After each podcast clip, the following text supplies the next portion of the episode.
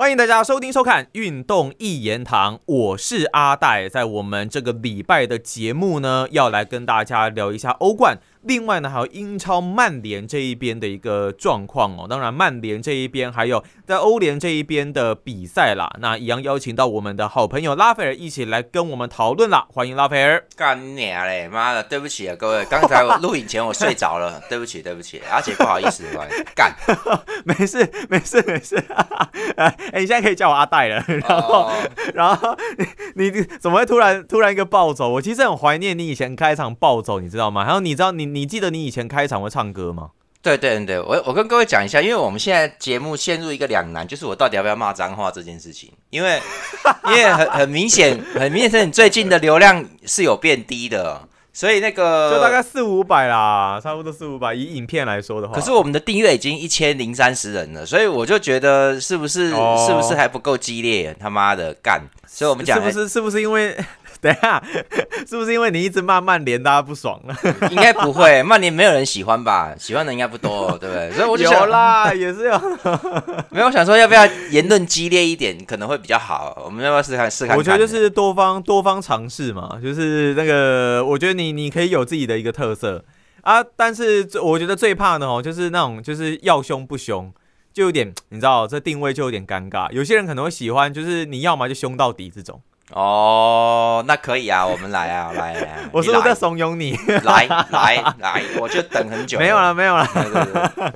好了，首先是欧冠的这一边的比赛哦，台湾时间四月十二日，我们之前在讨论关于曼城跟拜仁慕尼黑这一个对战组合的一个交手，拉斐尔那时候其实就跟就有跟我们说过，以曼城的近况而言，尤其他们打这个三二四一的阵型，哦，这个状况真的是还不错诶，这场比赛。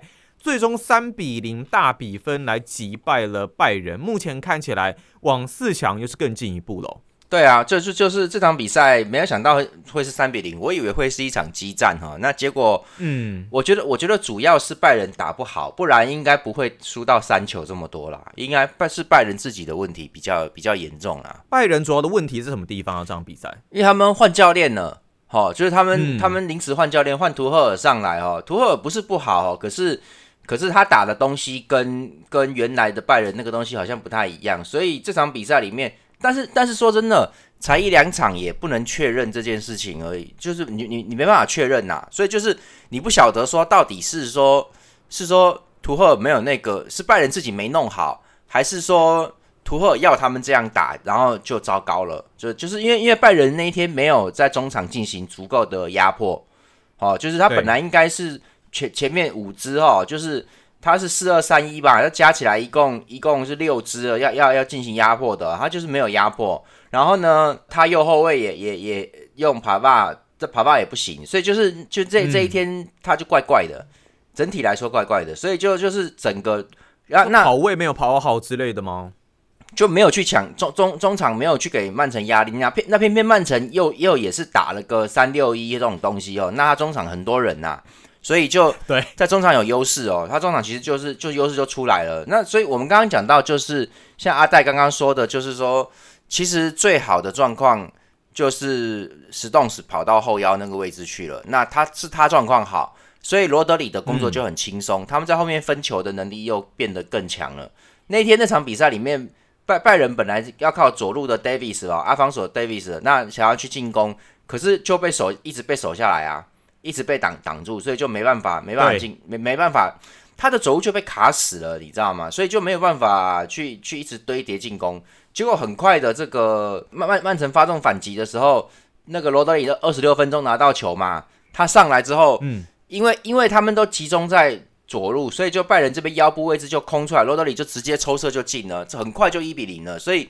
这这个这个这个一比零很轻松，然后拜仁的整个局势就被曼城控制住了哦，所以所以这这一场其实就就怎么讲啊？曼城很轻松啦，对，就就没了，所以就就整整整体来说，拜仁整体整场比赛里面哈，因为他们你可以去想象一下，就是曼城前前面是中场摆了四支，可是曼可是拜仁却只有两个后腰，然后呢，这个 Davis 要进攻啊，帕巴又不行，帕巴就其实爬。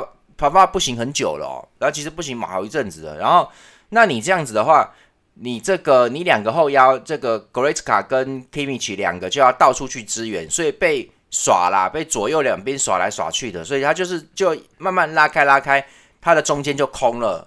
那空了之后，德布洛因他们就很好上来啦，布拉德斯瓦他们很好上来了，所以就变成就被压制住。所以那个比赛其实就是这样子而已，就被打了。可是其实以这场比赛来说啊，就曼城这边而言，呃，前一期节目我们其实有讲到，自从他们开启了这个，当然其实本季也是有过了，但是现在这个三二四一、三六一，好像是打得越来越成熟。尤其像你说的 stone 他的移动非常的灵活，可以前后做更多的调度，还有支援。以曼城现在的状况来讲，这一轮。要过关，应该感觉上没有什么太大的一个问题。拜仁还有翻盘的机会吗？应该是没有了。这个三比零差太多，而且说真的，拜仁在主场，你要再给再给曼城三比零回来，太我觉得太难了。除非曼城垮掉，而且曼城现在，我我只能说他们这个阵型来的太晚了啦。不过好像也没有哈，因为我们这边讲一下，在英超里面，昨天。就是这就这一轮里面，阿森纳阿森纳平手了，对，又被逼和了。然后，所以他现在的比分应该是差四分左右吧，七十四跟七十，就阿森纳七十四分，然后曼城七十分，所以积分越来越接近哦。四月底两队要正面对决了，蛮有意思的。对，所以其实这已经是卡很卡很紧很紧了，所以就是没想到他们又平手了。那我是觉得还是觉得说。这个搞不好会打平啊，那到时候打平那还还是差四分追不到哦。就那我只能说，这个阵型曼城这个阵型来的太，呃，现在还不还不晓得是不是来的太晚，现在还不晓得。嗯哦，那你如果最后冠军被阿森纳拿走，那你就是这个阵型来的太晚了啦。哦，那就是说应该早点，应该早点去把这个东西做出来的。就就是你你早点做出来，其实像像这个阿 K 阿 K 他的状况就是越来越好。哦，那这个赛季就是 Stones 他往前移了，变成后腰之后，跟阿 K 在后防线能力很强，他可以把整个左路去 cover 住，这样子像 Ruben Dias 啊，跟这个阿 Kenji 就可以打，阿 Kenji 就可以打到右边，就可以往右边去支援一下，这样子整个就拉开来了哈。那拉开来之后，Stones 就进到后腰，所以这是相对的，你的后卫能力要强，你才能够去做这个。把只打三支中卫的事情，你才能够去做这个东西。就是阿 K 已经确定很强了，阿 K 阿 K 从世界杯那个时候就很好了，好，他就一路这样子一直过来，所以他从世界杯之后确认这边可以这样打之后，你你这个 Stones 就能往前移了，就轻松了。那 Stones 在后腰的适应又很好，又做的蛮不错的，所以就整个整个就才上来。所以这个这个阵型是在下半季。都已经进到下半季，已经过了快要快又又过快要三分之一才才打出这个东西来哦，比较晚呐。那如果早点这样打的话，现在分数恐怕就不是只有这样而已。但我觉得迟到总比没有到还要来的来的好。那下一季也许也还可以再做更多的一些。运用，只是这一季当然最后的英超结果还没有一个出炉了。那现在呢，阿森纳跟曼城之间只有差四分的一个积分，主要当然也是因为像是在昨天晚上比赛，阿森纳跟西汉姆联呢二比二战成了平手。我我不知道拉斐尔当然可能不一定有看这场比赛，可是以现在阿森纳的状况来说，好像有一点点又出现一些的问题。像曼城三比一击败莱斯特城嘛，那阿森纳最近你你观察到他们最近是不是可能有什么样的状况？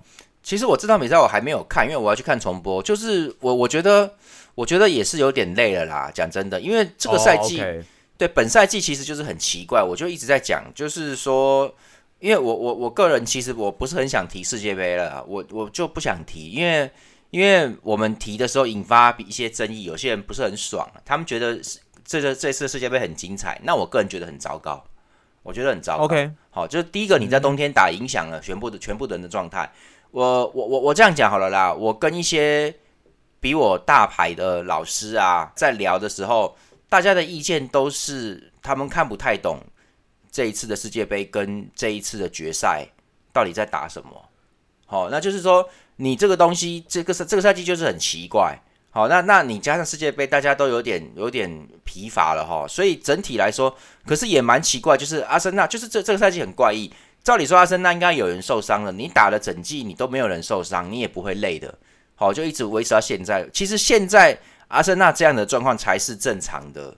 以往他都会在这个时间，总是会有几个平手吧。好，你知道，总是会有一些状况的。但是你还记得，比方说三四个月前，那个时候阿森纳也有累了一阵子，那后来状态又回升。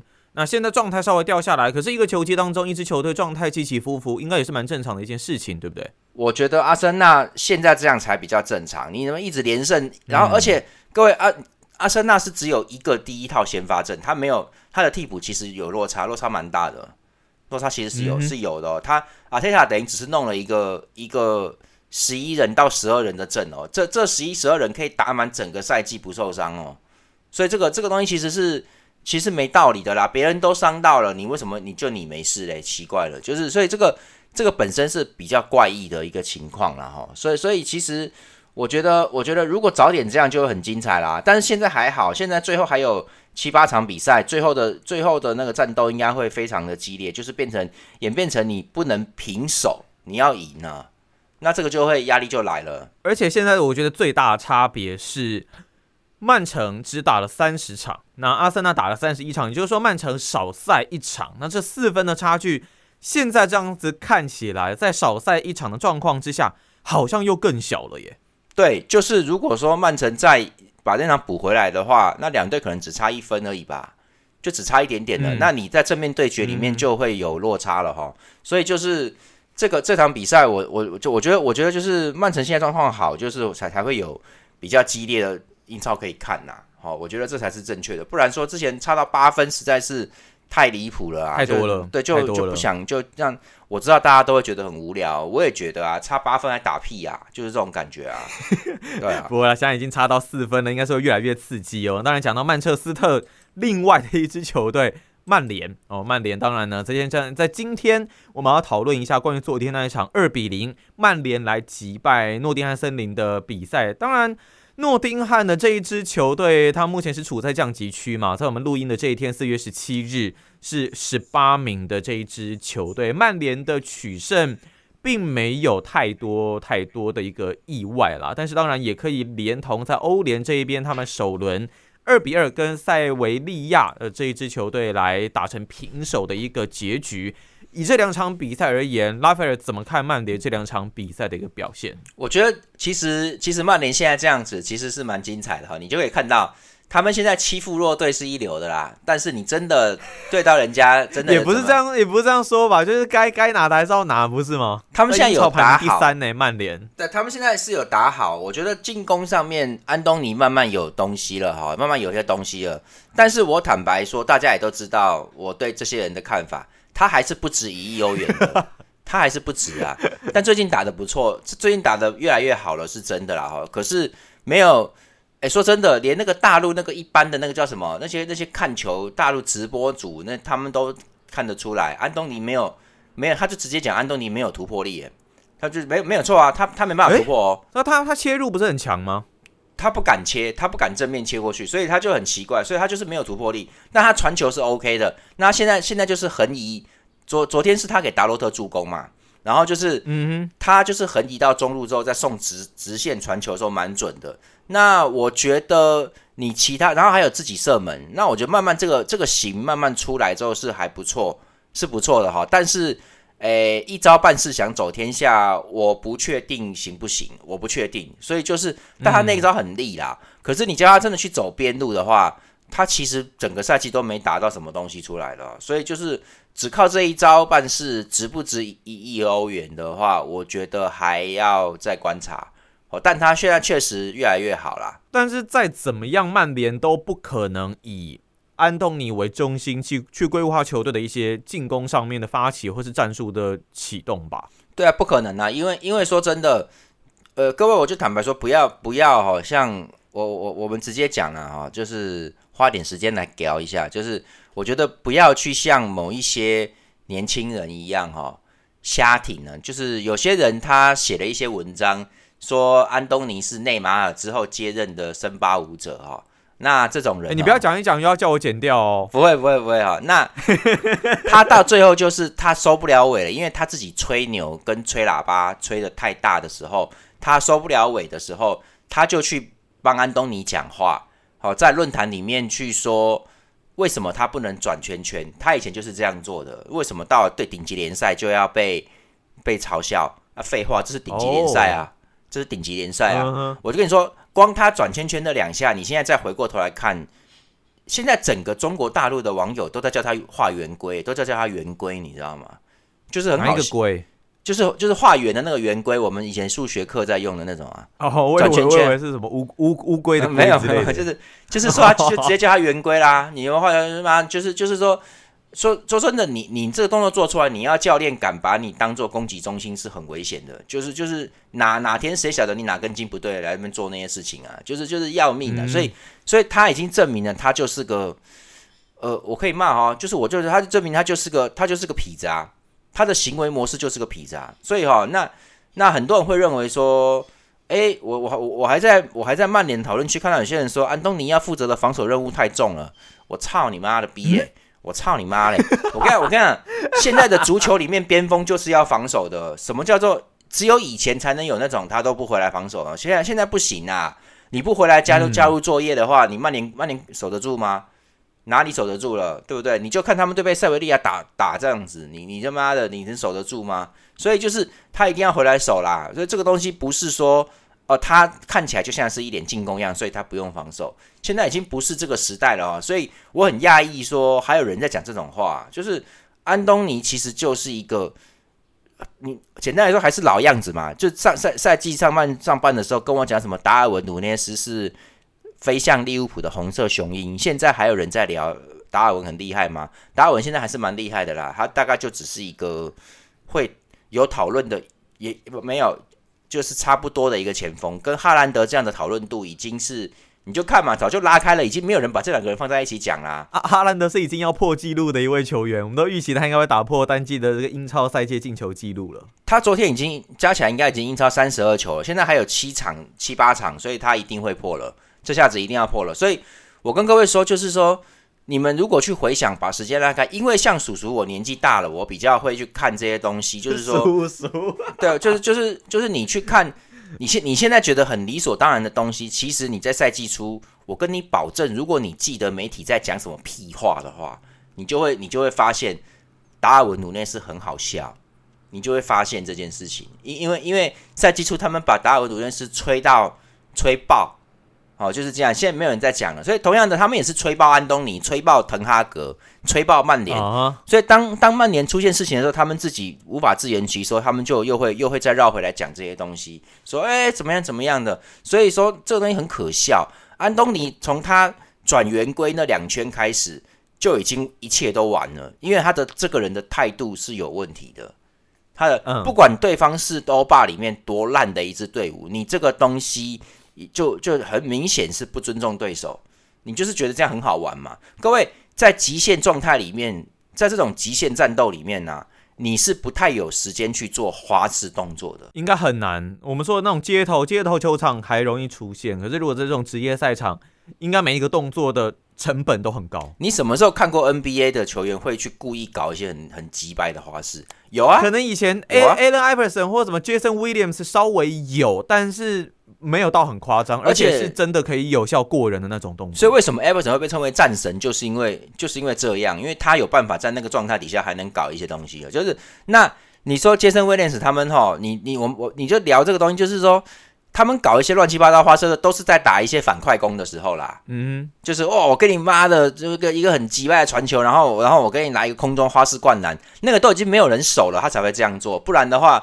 在大家在对阵的时候是不会干这些花式的，而安东尼竟然敢在欧霸比赛里面做这种事情，他根本就是瞧不起对方，对方真的太烂了。所以，可是咱们坦白讲，这就是态度。你这态度变成这样子的话，你你坦白说，滕哈格哈可以，我觉得可以说算是，我觉得他眼睛还没有瞎啦。虽然他的他是性格上我觉得有问题，他其实是个自大狂，然后他的手段我觉得蛮。坦白讲，我觉得，我觉得他对 C 罗的那些动作其实蛮卑鄙的，真的蛮卑鄙的。你、你、你、你，我还是讲那句话，老话，我已经讲好多遍了，就是很多人把他跟佛格森来比，哈，其实其实佛格森是一个大开大合的人。佛格森当初这个都有，最近都有媒体都有讲啊。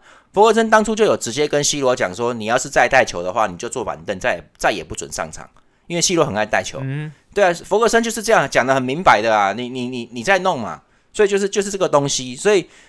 滕哈格不是呢，滕哈格是一面对着媒体说 C 罗很重要，一面让他只上五分钟，哎，然后休就是就是就是说你就只准打五分钟而已，就就就这样搞你啊。然后可是一面说我们没有要卖 C 罗啊，C 罗很棒啊，一面这样吹。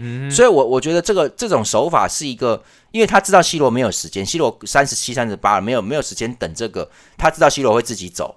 所以他就是搞这个小动作，我我觉得我觉得这个这个很卑鄙，我觉得这真的很卑鄙，很下等。但其实最近在香港那一边的讨论区啊，有蛮多的球迷在讨论关于曼联现在的一个结果。毕竟现在的初步结果来说，目前就是排名在联赛第三名嘛。那他们目前应该也是做一个四线作战吧。然后以滕哈格这一边呢，有很多人说他是一个铁血，然后对于球员的上场时间的控管也是有他的一套。以结果论而言，他们还是认为滕哈格算是一个还蛮成功的一位总教练呢。那当然，当然啦，就是我我这我今天这个话我想讲很久。各位，如果哈，如果给你一支曼联这样的球队，然后呢，赛季开始的时候给你买一支中后卫，两两支后卫。呃，你你你选择了里桑德罗马丁内斯跟马拉西亚，然后又给你买了一只后腰皇马的卡塞米罗，然后又给你一亿欧元去买了一只安东尼，然后在冬天的时候又给你买了那个威格霍斯的这个前锋，然后又跟拜仁租借了萨比策。我相信很多网友应该都会觉得，那我来当教练也行，对对啊，废话干，对不对？就。对，你给你这么多人，你没有你没有第三名、第四名吗？对不对？可是你不是一直觉得这些人不好吗？那但是你能够带好，不是？各位，这个东西就就跟那个同样的招式对雅典娜圣斗士第二次没有用。那因为就是说这些人是新来的，所以没有人知道，没有人知道他们怎么打、怎么弄，不不熟，所以就我才我才说等第二年你就知道，等滕哈格爆，你就等曼联爆，因为他们这些这些人其实。该有的缺点都有。现在现在英超很多人已经还好还好，安东尼是有打好，不然很多人已经是不怕安东尼了，哎，已经是不怕他了呢。很多队强队一点就不怕他了，因因为你被人家看穿了嘛，你就只有这点料，嗯，对不对？我就觉得说，你你你，而种种就太这个人太，其实这个人技术没问题啦，但态度问题大了嘞。我所以就是说在弄他。然后我们讲那天塞维利亚那一场哈，塞维利亚一上来就是在打以前的足球，他没有要跟你打控球的。他不打控球，他一上来就因为那个对诺丁汉森林那一场，我们不用说，因为就是在虐待人家啦，哦，就很轻松啦。那个塞维利亚那一场就很精彩，就是塞维利亚一上来就在跟你拼了，然后全场拼，然后就一直进攻，他就是他就是不管机会出来没有，他就是在中场乱斗一阵，然后把球传到边路去，传到边路去也不管中央怎么样，他就传中，妈跟你干。他就这样来啊，所以我跟你讲，那那一天那场比赛，曼联其实应该要至少要进到三球，因为曼联机会蛮多的，就是就是中间一度他虽然很快就进了两球，靠萨比车进了两球，可是他不止这样，他中间至少还有一到两个机会可以进球，所以而且那个机会都蛮好的哦，是被门将挡出去了，所以哈，他这整体来说他应该是三球的，那没有掌握好就算了，可最后是和局耶。对，还有还有一点就是啊，关于那两个乌龙球。那个真的没有办法，那两个乌龙球太漂亮了，就是进的太帅了，所以所以那个那个挡不住了啦，那个那个不怪马拉西亚也，然后第二球也不怪马怪了，因为那球那两球真的太快了，那个那个没办法，没办，因为马呃，我先讲乌龙球，就是他那个传中，那个应该是纳瓦斯传中吧，然后马拉西亚他是晚到，他确实是在一个边后卫的防守防防守上面没有看准，你要看准。在最后一刻踹出界外，他没有看准球打到他的腿弹进球门，但是那个角度已经很死角了，他也没有料到说会往球门里面弹呐。哦，这个这个绝对不是计算，这算不出来的，所以就是这是个意外。然后马马怪的那一球也是很倒霉，就是说他们当时已经少打一人了，一直被压，然后最后被顶球的时候，在。在塞维利亚这边顶出来的时候，马怪尔也已经差不多要起跳了，他没办法改变身体跟头的方向。那球突然就是那球根本就是没顶好啦。讲真的，那球其实算是没顶好，那球不会进的啦。可是却打到马怪尔的头，在往球门里面飞吼，所以那个那个他也来不及闪开了。那个那个那两球简简单来说，那两球太漂亮的乌龙了哦，所以那不算。但是曼联其实应该可以进到第三球。应该可以，所以塞维利亚其实不是曼联的对手，但是他们做对了一件事情，就是他们从头到尾都在一直攻，他就是没有怪办法。然后曼联又进球之后，他就他就开始没什么好说的啦，就一直猛打，他最后把曼联的防守给活活逼垮了哦。上半场结束的时候，这个瓦拉内就受伤了，就受伤下去了哈，所以他就就下场了。然后再来就是一直攻攻到大概八十多分钟的时候，大家都知道嘛，里桑德罗马丁内斯受伤了。好，然后还被他的队友，就是那个引发争议，就是蒙提埃跟这个阿库尼亚把他抬出场，但是他们却是塞维利亚的队员呢，哈。那他们，那就很多人说他们有情有义啊，阿根廷队员，也有人说其实不该让他们两个碰，就是因为你是敌对的，应该要让己方的队员去那个。其实，其实如果再多拖一点时间，就不会出现最后一颗乌龙球，就就没有时间了。所以其实没有错，但我觉得这个没什么好讲的，这个这个。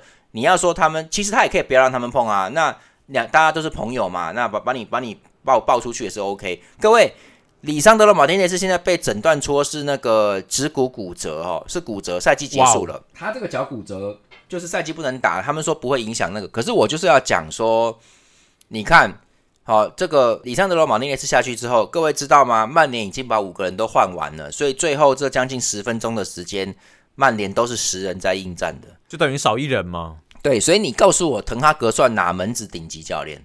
你让你的队伍在这么重要的比赛里面只有十人应战？你的意思是说，基本上足球换人的时候，是不是都还是会先预留一个名额，以防这种受伤的状况发生？对，就是这个东西。就是如果你当初可以换三个人，其实你你只能换两个，现在可以换五个，你就只能换四个。而且当时曼联是二比零在领先的哦，你把五个人换完是在冲杀回啦。你就是都不留一点点 一点点那个空间，所以我跟各位说，这个人滕哈格这个人其实有问题的啦。但是我其实我之前有讲过，我们老老的这个粉丝可能知道，你爽只能爽一集啊，你不要你如果太早就做预测的话，那你像像我如果曼联接下来打得好的话，很多很多人会酸我，会酸到曼联爆掉那一天。我现在就跟你讲，曼联迟早会爆，滕哈格这个人的这个人的真面目迟早会露出来。我我就说他有点。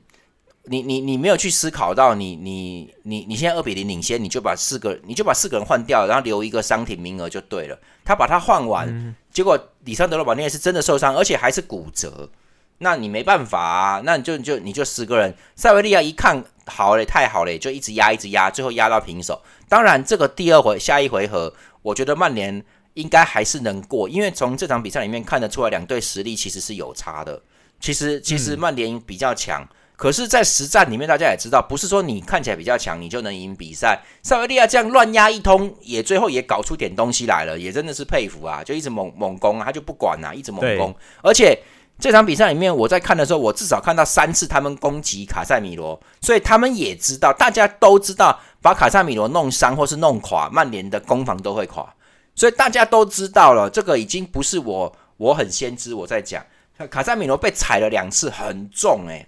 蛮重的，所以就是，所以我就说，其实你曼联就是靠这几个人，而且而且你是买现成的，你是靠人家欧冠的皇马的卡塞米罗来你这边撑，所以我觉得滕哈格没有资格被叫做名帅。他现在弄这些东西，很多东西都是还好，还有英超也要增加话题性，就跟我们就跟我们现在台湾最近台湾最近有一个很大的事件哈，就是说那个有一个教授发表一个文章，就是说当拉拉队成为。运动比赛的主角的时候，就是我们糟糕的时候，就是我们，就是我们。你说陈子轩老师那一篇文章，对对，一点都他妈的没错，没错。就是现在你们就在那边封什么李多惠，然后我我个人，我个人当然会想要跟这些啦啦队上床。当然的，我知道各位粉丝都有一样的心情。你也可以说你是只爱他们，没有关系，你可以继续这样装装傻。男人都有性欲。然后对啦啦队跳舞扭腰摆臀就是这样子。那现在连乐天的人自己都出来说，我们这边是有一点。娱乐化。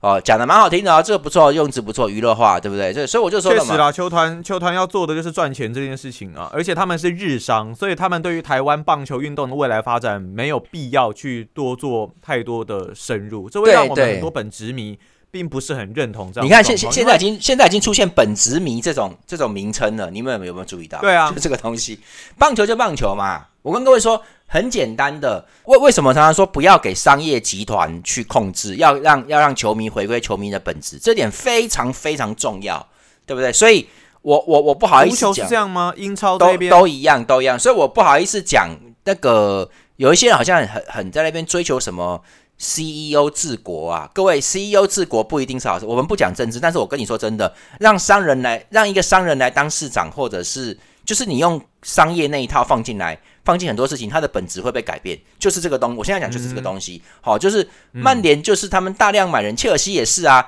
他已经改变了足球的本质，是是我要去组一支好好的队伍，好好的打比赛，就是所以全部人都吹爆滕哈格，吹爆曼联，所以你看，你真的，你真的，大家真的大家知道知道怎么弄的话，我今天是因为是因为大家都不愿意去故意去攻击某个人，因为现在足球没有人在这样子。刚好大家都在打传控，所以曼联这一套能够能够撑这几乎一个赛季。我跟大家说，眼光要放远一点。你今天里桑德罗马丁内斯哦，我我觉得他是很拼命，但是还是要讲关于某一些人写的一些文章，开头就把里桑德罗马丁内斯跟卡纳瓦罗还有马斯凯拉诺相比，这种文章，这种文章，这种文章，我跟你说，这种文章首先只要老一点的人，有资格的人就就会马上知道说。他根本没有看过马迪尼跟巴雷西，所以他才会讲卡纳瓦罗。他他资历不够，这是第一点，就讲这个。好，那他没有看过更伟大的后卫，在这种小孩子的眼里面，伟大后卫就是卡纳瓦罗跟马克马斯凯拉诺。还有第二点，马斯凯拉诺跟 Tevez 这两个人是阿根廷历史上体力跟爆发力最好的两位球员。哦，你不能把他们拿去比这个，他比不过。还有。卡纳瓦罗是多么多么冷静的人，才能够以一百七十六公分的身高去打中后卫，很可怕。他很冷静，所以里桑德马丁内斯一点都不冷静。每次只要曼联落后，他就想要赶快硬冲、硬硬是压上去。所以不能这样去比较哦。而且说真的，我我就认为他还不够格跟卡纳瓦罗来比，你不够格啊，那个格你还不够。所以很简单嘛，你看他就这样子，他都是在用生命挡球。所以哈，各位。人家卡纳瓦罗打一辈子有有伤过这么严重吗？就是你今天在防守的时候，你就是要冷静的判断，先到位拿球拿走，回传门将或是处理掉，就是一直很冷静。后卫要很冷静，绝对不是像台湾台湾人有一些，我今天一定要导正大家的观念，就是台湾人有一些人会觉得说啊热血，你看他多热血，用生命生命在化解求求那个。各位真正能够留在历史上的人，绝对不是只靠热血的。好，我们再回到。古代历史来说的话，大家只要打电动都知道，在三国里面武力最高的武将是吕布，大家都知道。但是为什么大家都在拜关公，怎么没有人在拜吕布嘞？你懂不懂？当当然啦，关公脾气也不大好。但是像赵子龙、赵云这些人，为什么大家都那么佩服嘞？为什么？因为吕布就是就是他就是那个样子，喝酒最后被逮，对不对？然后 然后就是他死的也蛮难看的，所以说。就叫做蛮勇嘛，莽夫嘛。那我就是用这些话来形容李桑德罗马丁内斯，他就是这种人，所以他不够冷静，他很多种时候他就急，所以他那天他没有人碰他，他想要急着把球往前带，他跨一步一压一压脚就骨折。而且一般来说，那个就那个一般来说是疲劳性的，就是他已经打了整个赛季，对吧？其实蛮累的啊，这个是长期累积下来的。为什么会长期累积？因为他每次都用高爆发去回追。他不是，他不是属于先判断，然后冷静的把球处理完。他不是，他是会拼命去追哦，去追对手，然后把对方扛出去。所以无形中他其实会撩很多体力跟这些身体的疲劳累积。然后我又说，我之前我之前讲过，他踢球手脚不太干净的，他有改，他有改了哈。总之呢，我就觉得他其实就是一个，就是一个燃烧自己的后卫，他是燃烧自己的，但是。燃烧自己没有错啦，也不能这样就把人家骂，像我这样把人家骂的很难听，对不对？也不是燃烧自己没有错，但是我就跟各位说，你把眼光放长远一点来看，这就叫做他来到英超，连一个赛季都打不满就骨折了，对不对？他就骨折啦，是没错，以结果来说是这样没错。对啊，那各位像范戴克以前很厉害的时候。各位，他是打了好，方盖克是至少打了三年都是顶尖状态，然后他被皮克福德踢断腿之后，就变成现在这个样子了。就是人家是被踹断腿哦，不然各各位一个后卫主力中后卫要能够稳定的在整个赛季里面出勤至少超过三十场以上，那个才是 OK 的。而且三十场都太少了，因为像现在曼联现在这样子，其实是蛮紧的啦。你你里桑德罗马丁内是不能少啦，你躺平了你就麻烦了。所以曼联接下来还有的受。没有里桑多罗马丁内斯，他有的受，所以我就说，今天塞维利亚虽然说跟曼联实力差很多，但他在那边拼命乱乱攻猛攻的时候，他把曼联的原型给逼出来了。你被人家硬打的时候，你撑不住了，你你就是就到最后居然是居然发生这种事情了，居然是骨折哦。然后瓦拉内也受伤要停数周，所以现在的后卫组合只剩下马怪尔跟林德罗夫。当然，我觉得他们两个还可以啦，还能还能撑呐。只是我觉得说曼联慢慢的在最后，尤其在最后这一段赛季，因为瓦拉内也要伤好几周，基本上赛季也接近结束。也就是说，最后的曼英超八场比赛，七七八场比赛里面，要靠马奎尔跟林德罗夫撑完哦，要打完哦。所以曼联的原型风险还蛮高的，风险非常非常高哦。所以其实这个东西，我就觉得说那一天那场比赛可以看到曼联的。呃，我我我其实这个一直跟各位讲，我觉得曼联就是会爆的很难看。我只是没有想到，他两边他两次爆的时候，一次是被曼城六比三，一次是被利物浦七比零爆那么难看。现在就是只有几队能够把曼联的本性打出来。那你说你说这个情况到了下个赛季就会，我觉得会更严重。因为你们不要认为说医生说马丁内斯受伤，这个不影响他恢复之后的表现呐，这是小伤啊，还好。对。可是人不是机器哈，所以就是他回来之后，他踢球感觉会不会有所改变？有所改变之后，他的跨步跟这些计算会不会必须要跟着改变？有可能。对，那他会不会整个有一些踢法有一些改变？然后会不会因为他这样受到影响，没有办法，他上半身的手脚动作越来越脏，越来越多，造成他吃牌？这些都是连续的。因为范戴克断了一次腿之后回来就不一样，就是现在你看到这个防守有时候会漏掉的范戴克了，就是就是这样子了。所以这个东西其实蛮蛮大，我觉得。我觉得慢慢看呐，慢慢看呐。但是我觉得曼联很多人都是名不符实的，所以我越看曼联，我越觉得我本来不应该觉得他们恶心的。但是就是有一些人在写一些文章，台湾有一些人就是短资讯接收久了，然后就在那边吹爆这些人，吹爆里桑德罗马丁内斯，吹爆安东尼，吹爆滕哈格，就是一直吹。其实在我来看，就是卡塞米罗最重要啦，就是这样子。那其他几个人都还好，里桑德罗马丁内是撑不久。我可是我真的没有想到他居然。连这个赛季都没办法结束就骨折了，那也就是说，只要把比赛强度一直不停的拉高，就像塞维利亚这样乱攻乱攻一通哈，这个乱乱打一通的时候，你就撑不住了。所以这个东西接下来，因为卡塞米罗年纪也大了，慢慢接下来在未来，我想滕哈格慢慢评价会改变。各位记得我今天讲的话，我希望你们记性都能够好一点，到时候滕哈格。又如果真的要离开曼联或是被骂的时候，一定会讲的非常非常的难听。那你们就记得，我现在我现在就已经认为这家伙，我我直接讲，我觉得他他很乐色，我觉得他这个人很烂。好，我早就讲了，你们等着看结果。我这个人到最后一定不会有好下场，因为他对人家其实不好。哦，就是这样。所以其实我们就可以再继续观察一下曼联的一个状况，不管是他们在英超联赛的一个表现，还是在欧洲战场哦。那我们在这期节目呢，很谢谢拉斐尔，已经没了吗？讲这么没了，没了，没了，没了。干，我们还要本来还想讲一下分钟了哦，我们本来还想讲一下 AC 米兰对拿破里。哦，好吧，好吧，好吧，那算钟了，下次，下次啊，对，大家请支持我的新频道。现那个有网友已经过去帮我帮我留言支持，并且订阅了。就就我们在这边讲真的是有用的，谢谢大家。那希望大家多看我的频道。那我们会把链接放在下面说明栏，谢谢大家，谢谢。好，那下期节目再见啦，拜拜，拜拜。